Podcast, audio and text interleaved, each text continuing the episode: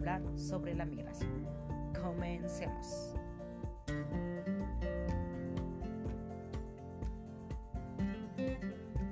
La migración consiste en el cambio de residencia que somete al sujeto y a los grupos que migran a una alteración de su entorno social, económico y cultural. Mayormente, las personas mayores de edad son las que más migran, pero hasta ese tiempo se supo que ya no es así.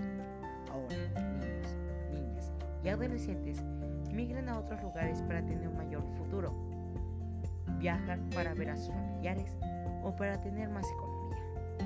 Existen muchas consecuencias al emigrar, ya que los niños, niñas y adolescentes tienen que pasar por algo muy duro mientras viajan a su destino. También existen muchas posibilidades buenas al migrar, porque algunos grupos ayudan a los niños y les dan un mejor recurso. Postura ante esta información es en contra, porque la mayoría de las personas que emigran no vuelven a ver a sus familiares, o más bien, pueden tener muchos traumas psicológicos.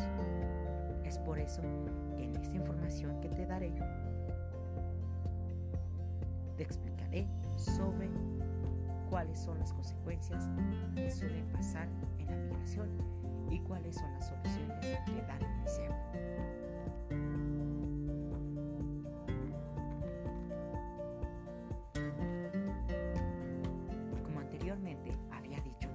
postura era en contra. Y pienso que los niños y niños y jóvenes tienen que emigrar, pero con la finalidad de ser respetados.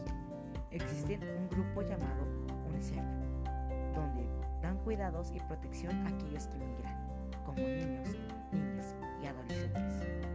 Lo que otorgan es albergues a puertas abiertas, departamentos especializados y acogimiento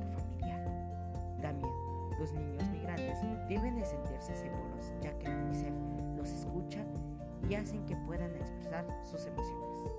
La UNICEF hizo algunas preguntas a todos y todas las niñas, los niños y adolescentes que emigran. Y esto es lo que nos dijo la UNICEF. La razón por la que emigran los niños es por la baja economía que hay en su casa, ya que les falta comida o no tienen que pagar medicamentos por algún familiar que está enfermo. Otra cosa que también migran es por el rechazo, que algunos migrantes son maltratados y tienen las necesidades de migrar, ya que sus familiares son los que los corren. Todos los migrantes tienen derecho y deben de ser respetados al igual, deben de estar protegidos. Pienso que niñas y niños y jóvenes tienen que tener un cuidado también. Deben de ir a albergues que brinda la UNICEF.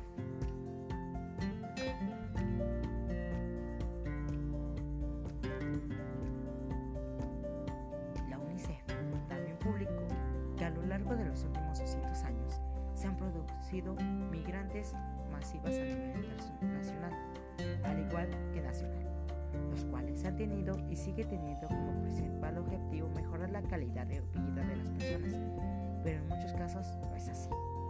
Ahora la migración ya no es para mayores edad, ahora también se expone menores edad, ya que la violencia, la pobreza y el acceso limitado a servicios sociales y a una educación de calidad afecta la vida de niños y niñas y jóvenes, por lo que obliga a tomar la difícil decisión de dejar sus hogares. Algunas consecuencias que pueden llegar a dañar a los niños, niñas y adolescentes son 1. Ser detenidos 2. Estar expuestos al crimen organizado o al tráfico de personas 3. Sufrir violencia y discriminación 4. Pasar hambre y frío. 5. No tener acceso a servicios de salud. 6. Padecer enfermedades, entre otras más consecuencias.